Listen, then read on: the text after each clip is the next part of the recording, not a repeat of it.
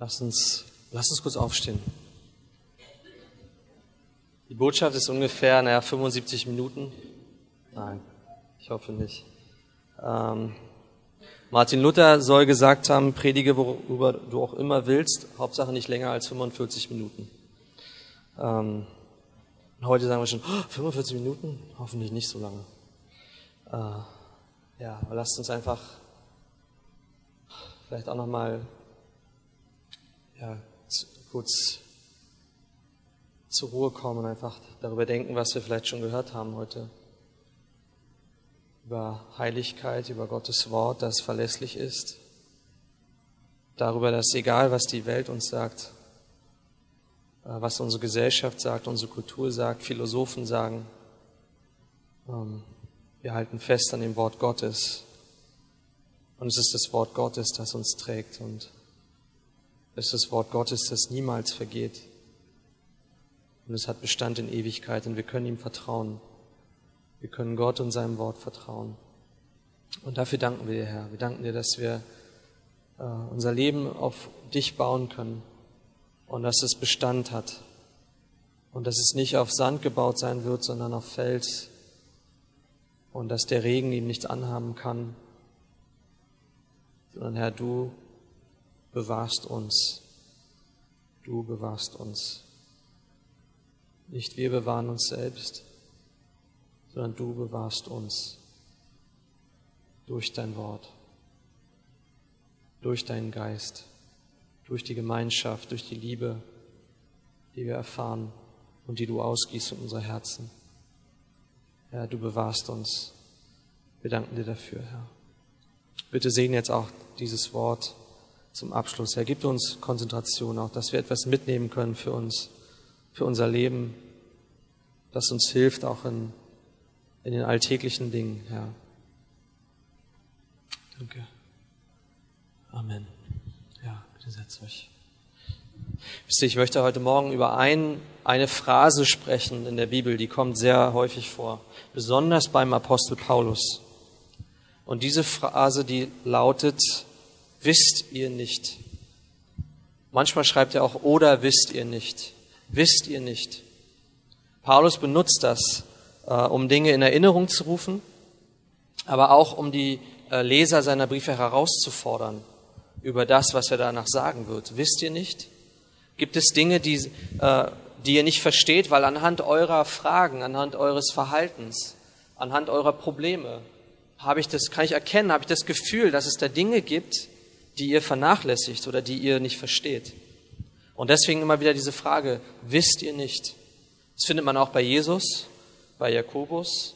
Äh, ich habe jetzt nicht alle Referenzen im Kopf, aber äh, am meisten kommt es vor in einem Brief, und zwar im ersten Korintherbrief. Wisst ihr nicht? Und ich möchte da einen Vers draus lesen, im ersten Korintherbrief, Kapitel 3, in Vers 16. Und vielleicht sage ich noch etwas zum Kontext, weil diese Verse sind nie isoliert, sondern Paulus benutzt diese Dinge in einem Zusammenhang. Und dieser Zusammenhang im ersten Korintherbrief, äh, wir wissen, dass Paulus die Korinther eigentlich zurechtweist. Er sagt ihnen am Anfang von Kapitel 3, ich konnte zu euch nicht reden als zu Geistlichen, sondern als zu Fleischlichen, als zu Unmündigen in Christus. Ja, ich habe euch Milch zu trinken gegeben. Ich konnte euch gar nicht feste Speise geben. Ihr wart gar nicht in der Lage dazu, sie zu vertragen. Und er sagt, ihr könnt es auch jetzt nicht, denn, äh, und das ist wichtig für uns zu verstehen, wo Eifersucht in Vers 3, wo Eifersucht und Streit unter euch ist, seid ihr da nicht fleischlich und wandelt nach Menschenweise? Das heißt, ein Kriterium, um festzustellen, ob ich fleischlich bin oder ob eine Gemeinde fleischlich ist, äh, sind diese, sind diese Dinge. Da steht, wo Eifersucht und Streit unter euch ist. Kann ich dir mit Sicherheit sagen, ist, da herrscht keine Geistlichkeit in der Gemeinde, sondern Fleischlichkeit. Wo keine Liebe ist, wo viel Stolz ist, wo man sich vergleicht, ähm, wo man Dinge, vielleicht auch bestimmte Dinge toleriert, äh, von denen Gottes Wort sagt, dass sie nicht in Ordnung sind, ähm, da ist Fleischlichkeit. Und es ging auch in, dem, in diesen Briefen um das Vergleichen. Ja, da wurden Apostel miteinander verglichen, Leiter miteinander verglichen, Leute haben sich zugeordnet, haben gesagt, oh, ich gehöre zu dem, ich gehöre zu dem, oh, ich gehöre zu Jesus. Nein, ich zu Apollos, ich zu Paulus oder wem auch immer. Und, und Paulus stellt klar, wisst ihr, ähm, wir, können, ähm, wir können vielleicht auf einem Fundament, das Gott gelegt hat, können wir wirken. Wir können da etwas sehen, wir können begießen, aber der, der das Wachstum gibt, ist Gott. Und dann sagt er noch, dass derjenige, der dieses Werk beurteilen wird am Ende, ja, wer beurteilt uns? Das sind nicht die anderen Leute in der Gemeinde, es ist nicht die Welt, unsere Gesellschaft, ähm, irgendein Gesetz, sondern wer uns beurteilt, ist der Herr. Und der wird zeigen, wie dieses Werk beschaffen ist, das wir äh, gebaut haben auf dieser Grundlage, die Gott gelegt hat. Ja, und daran wird sich entscheiden. Es wird eigentlich erst in der Zukunft sich zeigen, wie das Werk beschaffen war, äh, das wir getan haben. Und äh, interessant, die Katholiken leiten aus diesem Abschnitt auch das Fegefeuer her. Ja, weil sie sagen, hier steht nämlich, dass ähm, wenn aber jemand das Werk verbrennen wird, ja, also dieser Test, der ist so wie ein Feuer. Und sie sagen, wenn aber jemand, jemand das Werk äh, verbrennen wird, so wird er Schaden leiden. Er selbst aber wird gerettet, doch so wie durchs Feuer. Ja, und daher, vielleicht ist es für den Hintergrund, falls ihr euch fragt, wie kommen die darauf, die Katholiken? Das ist so ein bisschen einer der Verse, den sie gebrauchen, um zu sagen, aha, so wie durchs Feuer äh, wirst du doch errettet werden. Ja, und es ist so das Fegefeuer in, in deren Vorstellung. Nur damit ihr das mal gehört habt. Ähm, und, und dann sagt, und in diesem Kontext sagt Paulus in Vers 16, da kommt dieses, wisst ihr nicht, wisst ihr nicht, dass ihr Gottes Tempel seid und der Geist Gottes in euch wohnt? Seid ihr unwissend darüber? Habt ihr nicht gehört, dass Gott in euch wohnt, dass ihr der Tempel Gottes seid? Ähm, dass, ähm, und, und noch was, wenn jemand den Tempel Gottes verdirbt, den wird Gott verderben. Denn der Tempel Gottes ist heilig und der seid ihr. Das heißt, wenn wir also dieses Heilige, was Gott geheiligt hat, verderben, ähm, und ich komme noch dazu, was es bedeutet, ähm, dann tun wir etwas, wo Gott Konsequenzen androht. Er sagt, das, was für mich heilig ist, wenn jemand das verdirbt, dann wird Gott ihn verderben. Ähm, und wir sehen, dass die Gemeinde, ähm, also egal was die Welt über uns sagt, was wir über uns denken, was die Meinung anderer ist, die Gemeinde Gottes ist ihm heilig. Ja, das sagt das Wort. Sie ist geheiligt worden. Ähm, sie ist, ähm, ja, sie ist besonders für Gott. Sie ist abgesondert für Gott. Gott hat einen Zweck mit ihr. Und das ist genau die Bedeutung dieses Wort heilig, dieses Wortes, ja, das für Gott und für seine Zwecke abgesondert. Und was möchte der Teufel tun? Wir haben letzte Woche über ihn gesprochen. Was ist der Plan des Teufels? Er möchte die Gemeinde unheilig machen. Er möchte, dass es keinen Unterschied gibt zwischen ihr und der Welt um sie herum. Und genauso auch mit unserem Leben. Er möchte unser Leben profan machen, gewöhnlich, gemein. Ja, dass es keinen Unterschied gibt zwischen uns und irgendeinem anderen. Das ist, das ist eine der, der Absichten, die er hat. Ja, aber was ist Gottes Plan?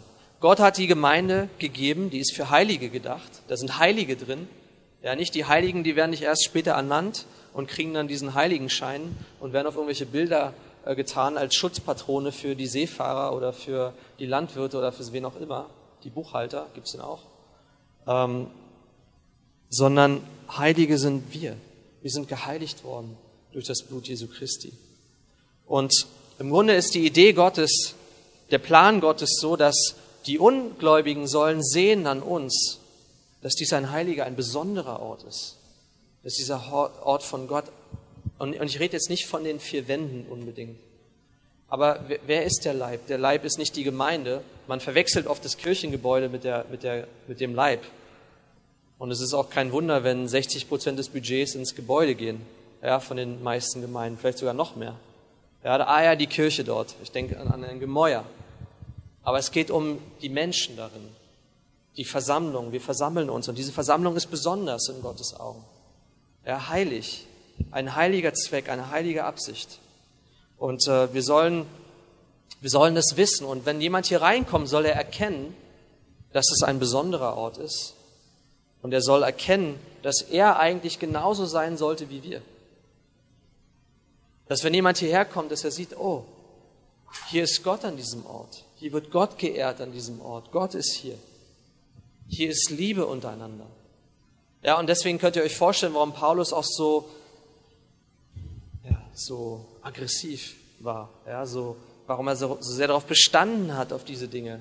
Weil er gesagt hat, wenn ihr, wenn es keine Liebe unter euch gibt, ja, und ihr, ihr seht euch selbst als so geistlich an, dann sagt er, was ist das? Ja, ihr, ihr seid so geistlich, aber ihr liebt nicht. Wichtigste vergessen. Ähm, weil ihr, und deswegen diese Fragen, wisst ihr nicht? Wisst ihr nicht? Wisst ihr nicht, was die Bibel sagt? Wisst ihr nicht, dass der Leib Christi anders ist als, als meine Arbeit, als meine Schule, als der Bäcker, als das Café? Starbucks ist anders. Starbucks hat auch eine schöne Atmosphäre. Ähm, viele bevorzugen die Atmosphäre von Starbucks. Ähm, aber es ist ein Unterschied. Die Leute gehen dahin, um Kaffee zu trinken und um Blogs zu schreiben. Ja, warum kommen wir hierher? Wir kommen hierher, weil wir Gott loben, weil wir von Gott hören wollen. Und das ist wichtig für uns. Ja, und, und, und dann diese Warnung an, an diejenigen, wenn ihr die Gemeinde verderbt, ja, und das Wort verderben heißt so ähnlich wie Lebensmittel. Wenn ich die bei der Hitze draußen stehen lasse, ja, wenn ich das Gekochte nicht sofort in den Kühlschrank tue, äh, bei der Hitze, dann verdirbt es sehr schnell. Ja, und, und es wird bildlich gebraucht, dieses Wort, dass man die Gemeinde verdirbt, zum Beispiel auch durch moralische Einflüsse, die man hineinlässt. Ja, durch bestimmte Lehre, durch bestimmte äh, Dinge, die, ähm, die da nicht hineingehören. Und denkt daran, Paulus wird später reden über einen Mann, der eine Beziehung hat zu seiner, äh, zu der Frau seines Vaters, steht da. Ähm, und vielleicht denkt er auch schon an, dieses, an diese Sache, wenn er das hier schreibt, ich bin mir nicht ganz sicher. Ähm, aber er sagt, ja, diese Dinge, die verderben den Leib Christi. Seid nicht, er sagt auch später, seid nicht, ähm, wisst ihr nicht, das ist noch eine Sache im 1. Korinther 5, wisst ihr nicht, dass ein wenig Sauerteig den ganzen Teig durchsauert, durchsäuert? Und das ist der Kontext von diesem Mann, dessen Affäre mit der Frau seines Vaters toleriert wurde von der Gemeinde. Und Paulus sagt, das ist, das ist eine Sache, die kommt ja noch nicht mal unter den Heiden vor. Meinte, und ihr haltet euch für geistlich, ihr haltet euch für so groß, aber ihr lasst Dinge zu, die den Leib, diesen Sauerteig, der den ganzen Leib, den ganzen Teig durchsäuert, ja, Sünde beeinflusst und beschmutzt den Leib Christi. Wisst ihr nicht? Ja, es hat Konsequenzen. Und, äh, und deswegen ist es auch wichtig, für, das ist etwas, was mir am Herzen liegt. Ähm, im 1. Timotheus 3, Vers 15 und 16, da schreibt Paulus an, an seinen Mitarbeiter Timotheus, äh, im Kontext der Ordinierung von Ältesten oder Aufsehern und Diakonen. Er spricht, dies schreibe ich dir und hoffe, bald zu dir zu kommen. Er, er schrieb, weil er, noch nicht, weil er nicht die Möglichkeit hatte, mit ihm zu reden. Wenn ich aber erst später komme, sollst du wissen, wie man sich verhalten soll im Hause Gottes, welches die Gemeinde ist, des lebendigen Gottes, Pfeiler und Grundfeste der Wahrheit. Ja? Das heißt, die Gemeinde ist kein profaner Ort, kein normaler Ort. Der Gottesdienst ist keine normale Veranstaltung. Ich hoffe. Sondern es ist etwas Besonderes, etwas Heiliges. Etwas, wovon Gott sagt, das ist mir wichtig. Ähm, und du sollst wissen, wie man sich verhalten soll im Hause Gottes. Das heißt, egal welche Norm unsere Gesellschaft gerade für sich selbst definiert ähm, und für sich wählt. Gott definiert für uns den Standard. So wie Martin gesagt hat in ihrem Zeugnis. Ja, das ist das Wort Gottes, das ist die Grundlage meines Lebens. Und es verändert sich nicht. Gott verändert sich nicht. Seine Vision für die Menschen ändert sich nicht. Ja, sondern er hat einen Plan. Und Gott und das, das habe ich letzte Woche auch gesagt, Gott, er ist sehr präzise in seinem Wort. Er nennt Dinge beim Namen. Er hat keine, ähm, und die Autoren der Bibel, die inspiriert sind vom Heiligen Geist, sie hatten keine Scheu davor, Dinge auszusprechen. Wie Unzucht, Ehebruch. Ehebruch, hey, du brichst die Ehe. Und das ist etwas, was Gott nicht gut heißt.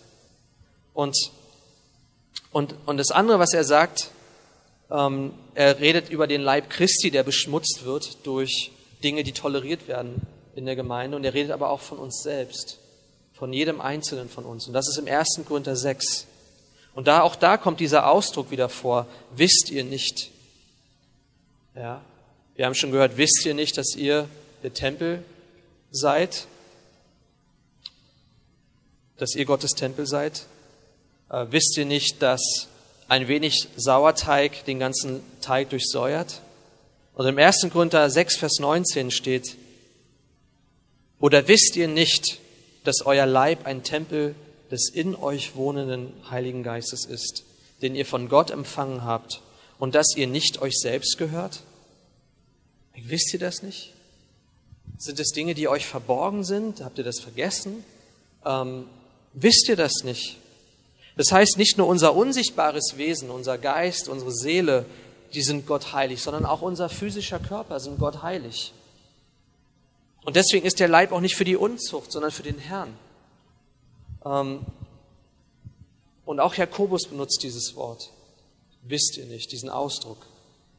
Er sagt in Jakobus 4, Vers 4, ihr Ehebrecherinnen, wisst ihr nicht, dass die Freundschaft der Welt Feindschaft gegen Gott ist.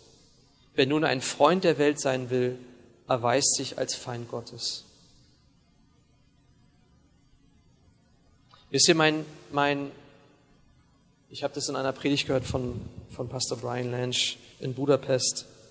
Der hat gesagt, mein Wert, der bestimmt sich nicht nach dem, was die Welt um uns herum sagt, sondern wir sind wertvoll, weil Christus uns geheiligt hat. Christus hat uns geheiligt. Das haben wir gefeiert beim Abendmahl. Er hat uns vollkommen gemacht durch sein Werk. Ähm, und, und deswegen ist es auch nicht egal, was wir in uns hineintun. Ja, was wir in uns hineintun, ist, ist nicht unwichtig. Ähm, wisst ihr, ich glaube, wir leiden manchmal auch aufgrund der unheiligen Dinge, die, in uns, die wir in uns hineintun. Und wisst ihr, ich will nicht irgendwie etwas sagen, was seltsam klingt oder zu exklusiv oder, oder auch absurd ist. Ja. Ähm, aber ich glaube, wir müssen, manchmal sind wir zu unkritisch und wir denken manchmal, ah ja, ist egal, welche Musik, welche Filme, welche Videos, welche Posts, äh, welche Bilder, welche Live-Stories auf Instagram, was auch immer ich in mich hineintue. Es wird mich nicht beeinflussen. Aber das ist nicht, die, was die Bibel sagt. Die Bibel sagt, flieht die Unzucht. Ja, flieht die Unzucht. Wisst ihr, das Internet ist wunderbar. Ich glaube, 20 Prozent des Umsatzes im Internet wird nur mit Pornografie gemacht. Das heißt, wir sind alle verbunden. Hier, mein Kind, hier ist dein Handy. Verbinde dich mit dem Internet ah ja, 20 Prozent der Seiten ist pornografisch. ist mir egal, du hast vollen Zugriff. Ja, die Welt ist vernetzt.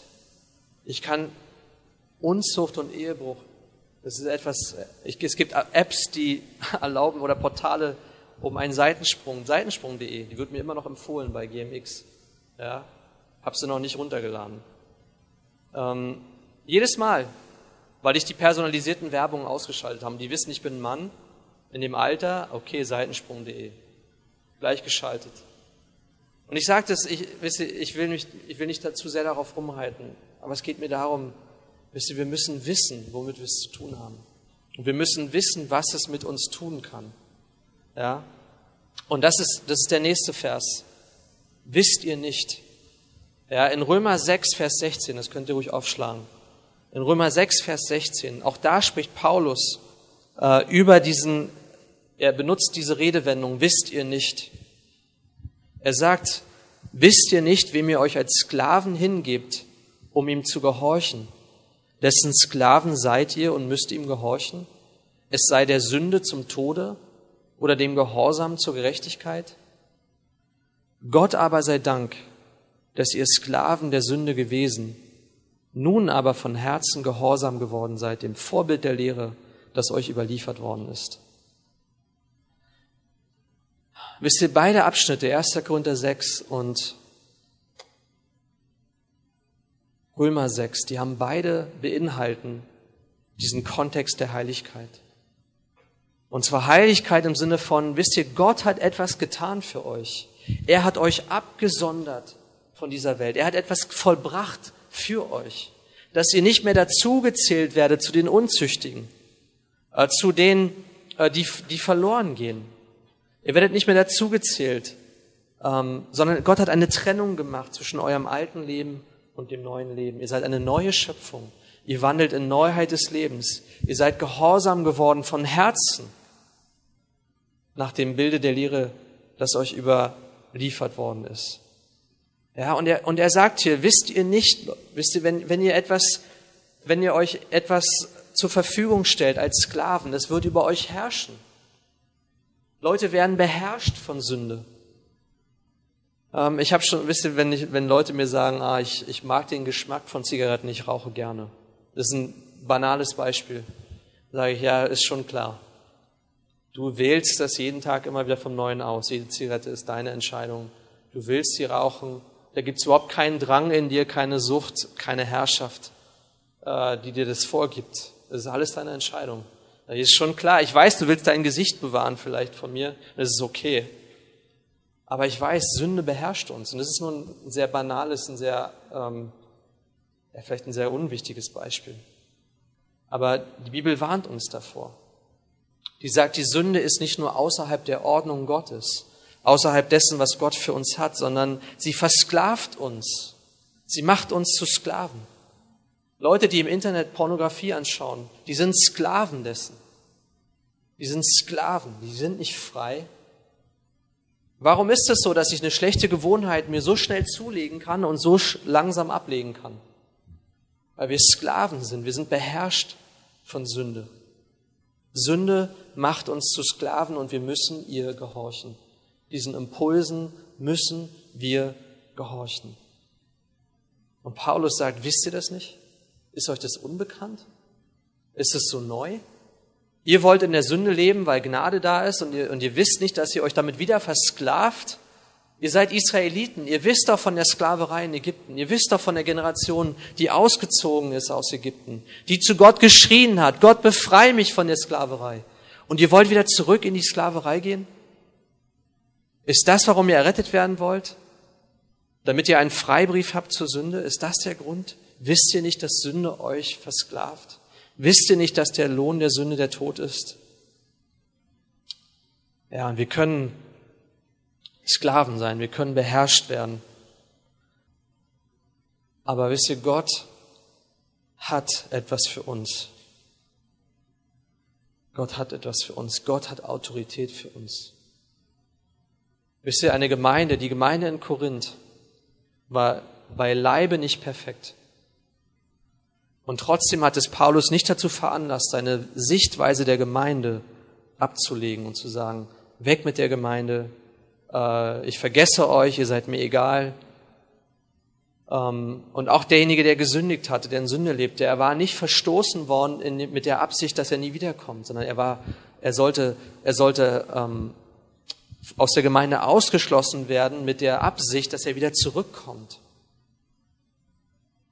Ähm, das heißt, Paulus, der hat die Autorität, die Gott gegeben hat, obwohl sie unvollkommen war. Ja, obwohl die Leiterschaft in Korinth unvollkommen war, hat er nicht gesagt, wir machen ein Ende mit dem, was Gott gegeben hat, mit Gott gegebener Autorität. Ähm, und genauso hier die, er sagt, die Herrschaft der Sünde, ja, die, die ist der Tod, die führt zum Tod. Aber es gibt eine gute Autorität. Und das ist, womit Römer 6 endet. Ihr seid unter der Autorität, unter wessen Autorität? Der Gnade. Ihr seid unter der Herrschaft der Gnade. Dazu seid ihr berufen worden. Gnade herrscht über euer Leben. Äh, Im 1. Korinther 6, ihr seid, äh, ihr seid anders, ihr seid abgesondert worden von Gott. Weil er sagt das in 1. Korinther 6, Vers 9, glaube ich, ist das. Oder wisst ihr nicht, schon wieder, das Unzüchtige, Entschuldigung, das Ungerechte, das Reich Gottes nicht erben werden? Irrt euch nicht weder Unzüchtige, noch Götzendiener, noch Ehebrecher, noch Lustknaben, noch Klabenschänder, noch Diebe, noch Habsüchtige, noch Trunkenbolde, noch Lästerer, noch Räuber werden das Reich Gottes erben. Und er sagt das, und das ist das Wichtige in Vers 11. Und das sind manche von euch gewesen. Aber, aber, Gott sei Dank, Halleluja, aber ihr seid abgewaschen, ihr seid geheiligt, Ihr seid gerechtfertigt worden durch den Namen des Herrn Jesus Christus und durch den Geist unseres Gottes. Das ist eine Trennung. Ihr seid abgesondert für Gott. Ihr steht unter einer anderen Autorität. Nicht der Sünde, sondern der Herrschaft Gottes, der Herrschaft des Heiligen Geistes, der Herrschaft der Gnade, der Herrschaft seiner Liebe. Ihr seid begnadigt worden in dem Geliebten. Und wisst ihr, die Absicht von Gott gegebener Autorität äh, ist denen, die unter ihr sind, Freiheit zu geben. Freiheit. Aber nicht Freiheit zur Sünde. Das präzisiert Paulus in seinen Briefen. Ja, in Römer 6. Keine Freiheit zur Sünde. Keine Freiheit, um unter ein anderes Joch wiederzukommen. Sondern Freiheit, Gott zu dienen. Mit meinem ganzen Leben. Und zu verstehen, ich gehöre ihm. Mein Leben gehört ihm. Sogar mein Leib gehört ihm. Er ist dazu da, Gott zu verherrlichen. Ähm, wir sind im zweiten Korintherbrief, der besonders oder ein besonderer Brief dafür ist, wo Paulus seine apostolische Autorität verteidigt. Da schreibt er im 2. Korinther 10, Vers 8 und Vers 9.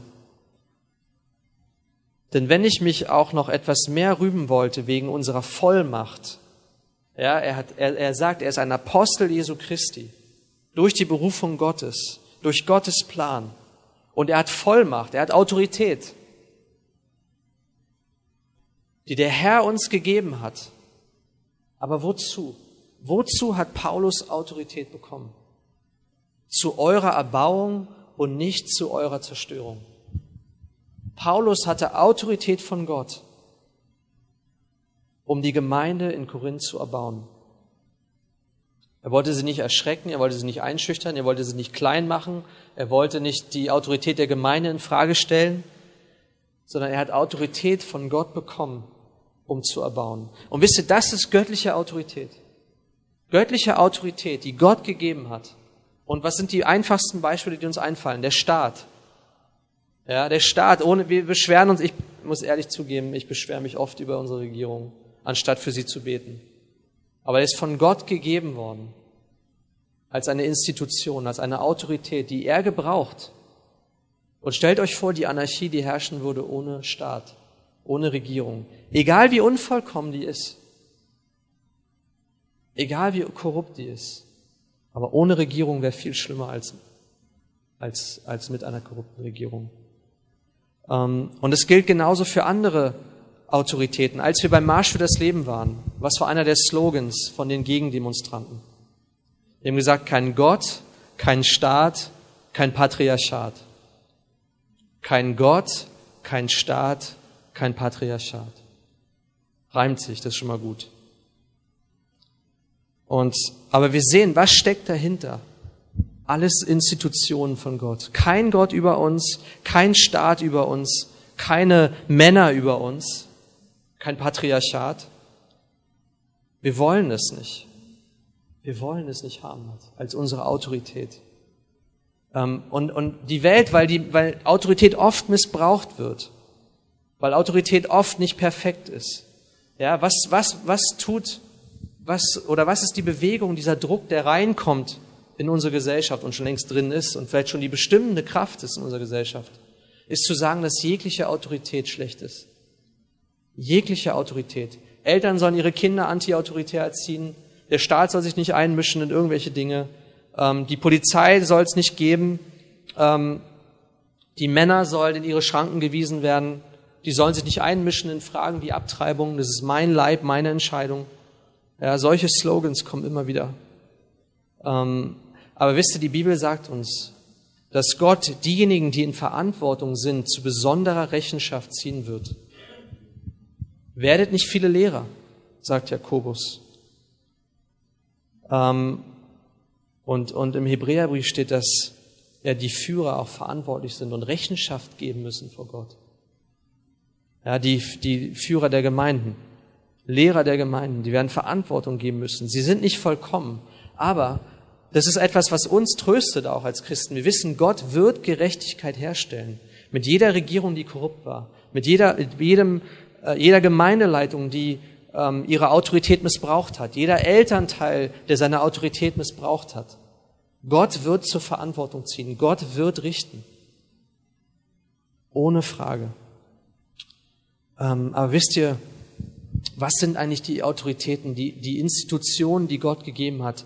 Auf der, die absolute Grundlage, die absolute Basis ist die Familie und darin die Ehe. Und diese, ähm, diese Institutionen, ähm, die sind so heutzutage so missachtet, könnte man sagen. Weil ich glaube auch, weil so viele Ehen von den Generationen der Eltern zerbrochen sind, haben viele Kinder überhaupt keinen Respekt mehr vor Ehe. Was ist schon die Ehe? Die scheitert sowieso in 50 Prozent der Fälle. Ähm, was ist schon Familie? Wir haben hier eine Patchwork-Familie, ist eh alles durcheinander. Kein Respekt. Das heißt, und das glaube ich auch, dass der Teufel einen Plan hat, Gottes Ordnung zu zerstören. Aber mit welcher Absicht? Damit wir Sklaven sind. Um uns zu versklaven unter eine andere Autorität, die nicht von Gott kommt.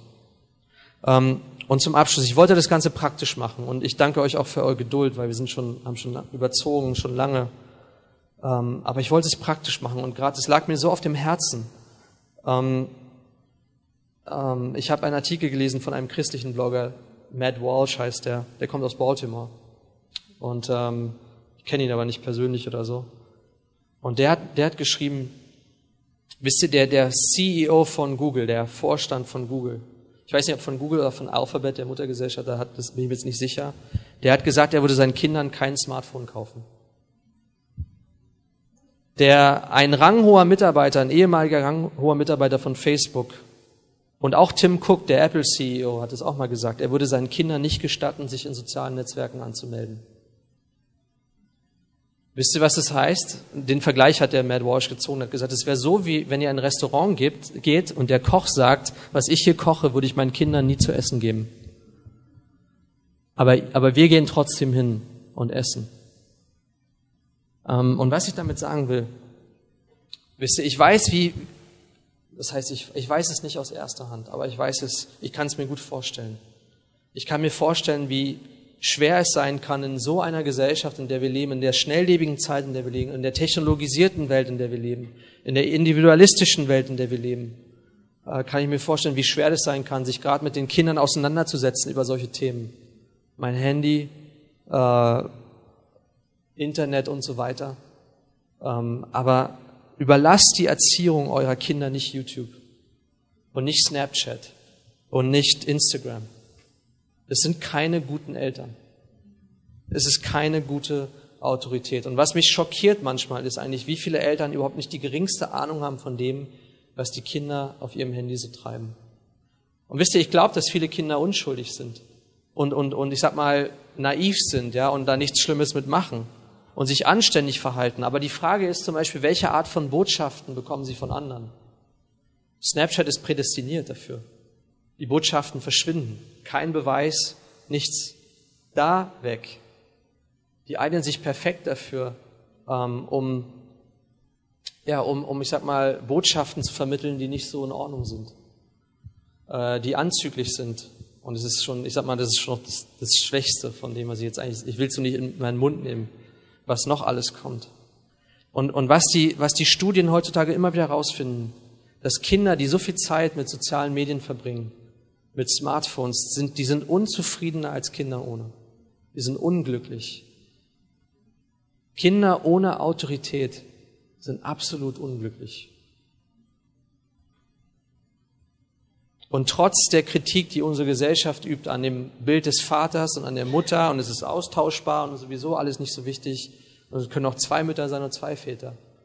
Ähm, aber trotz all dem sagt die Bibel, dass die Autorität, die von Gott kommt, eine gute Autorität ist. Und zwar eine Autorität, unter der jemand ähm, aufgeht, so wie eine Blume. Und daher kommt das Wort Autorität aus der Landwirtschaft.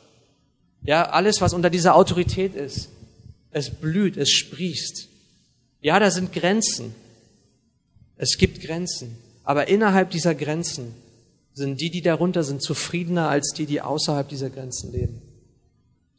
Und, äh, und ich möchte euch einfach ermutigen, auch die Eltern, dass ihr nicht aufgibt, dass ihr dieses, dieses Feld, diesen Kampf nicht aufgibt, ähm, sondern dass ihr, dass ihr das dass ihr diesen Kampf kämpft und annehmt.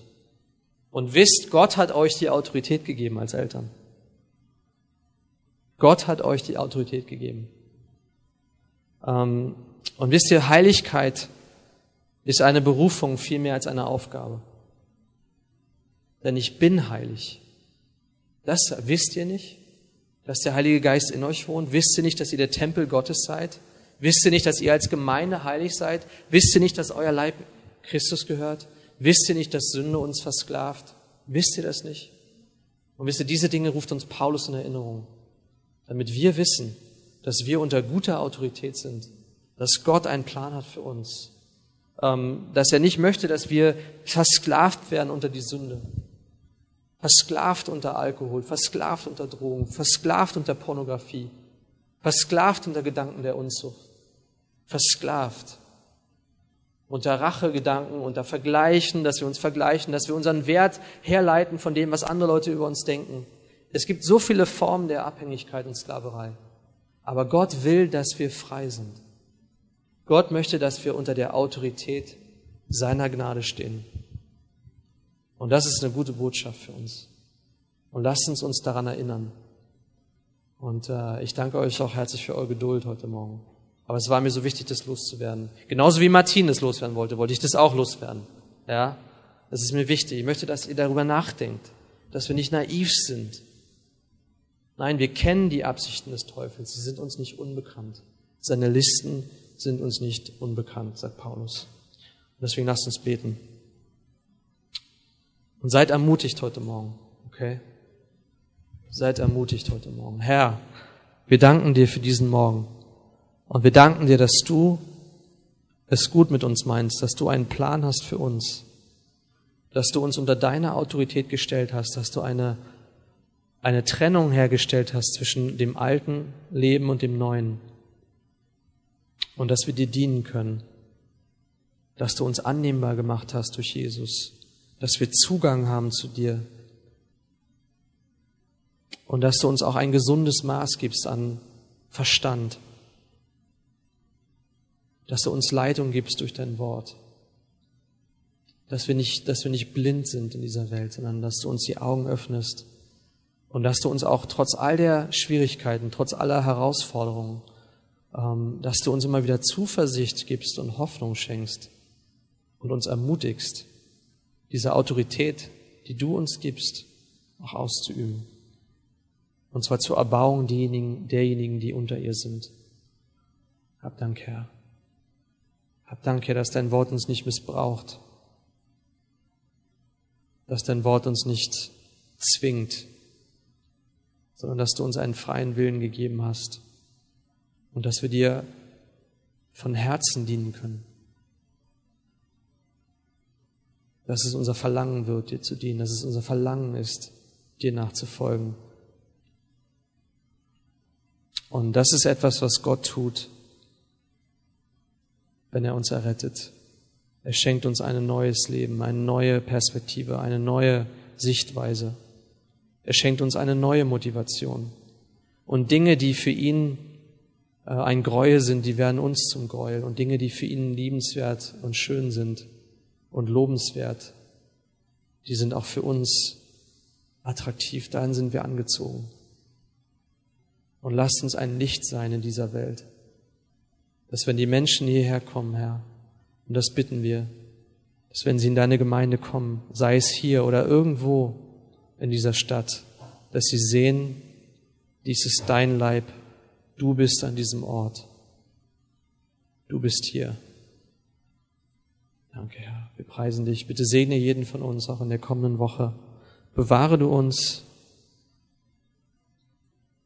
Hilf du uns auch, uns an diese Worte zu erinnern, dass sie uns herausfordern in unserem Leben.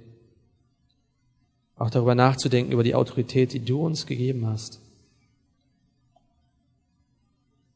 Und du hast uns auch Autorität gegeben über diese Welt, dass wir die Botschaft des Evangeliums verkündigen. Danke, Herr. Er segne das, Herr.